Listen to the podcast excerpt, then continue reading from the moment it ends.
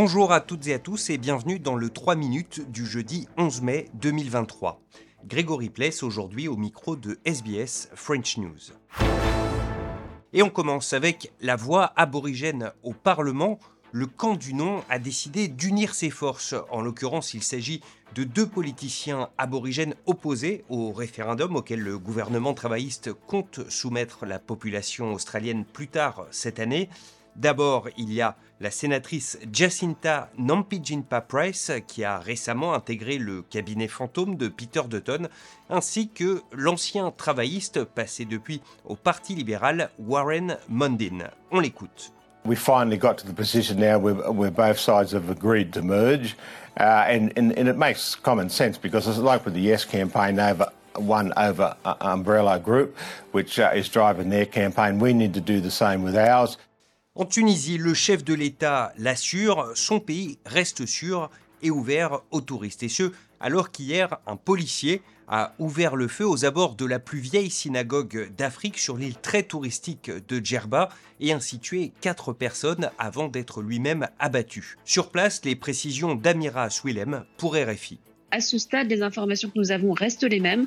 Un homme issu de la garde nationale tunisienne a d'abord tué un de ses confrères avant de se diriger vers la synagogue où un échange de tirs avec les forces de l'ordre a conduit à la mort de deux autres forces de l'ordre et de deux pèlerins. Alors ça peut paraître étonnant vu d'ailleurs, mais toute la journée d'hier, la communication gouvernementale a été orchestrée par le ministre du Tourisme tunisien. C'est lui qui a été mandaté sur le terrain pour présenter ses condoléances et puis euh, rassurer, marteler le message que la Tunisie reste selon les autorités, un pays sûr, car la préoccupation ici, c'est que cette attaque euh, nuise à la saison euh, estivale à venir. Enfin en France, Emmanuel Macron se rendra demain à Dunkerque pour y lancer et détailler son plan de réindustrialisation. Il espère ainsi mettre enfin derrière lui sa très contestée réforme des retraites. Valérie Gasse pour RFI. Pour Emmanuel Macron, la page de la réforme des retraites est bel et bien tournée et même si elle a provoqué de la contestation, le chef de l'État montre qu'il veut aller de l'avant en déclarant ⁇ Je crois qu'il faut continuer d'investir et de réformer vite et fort ⁇ Son objectif, c'est désormais de mener la bataille de la réindustrialisation. Emmanuel Macron l'affirme, réindustrialiser, c'est créer du pouvoir d'achat, financer notre modèle social.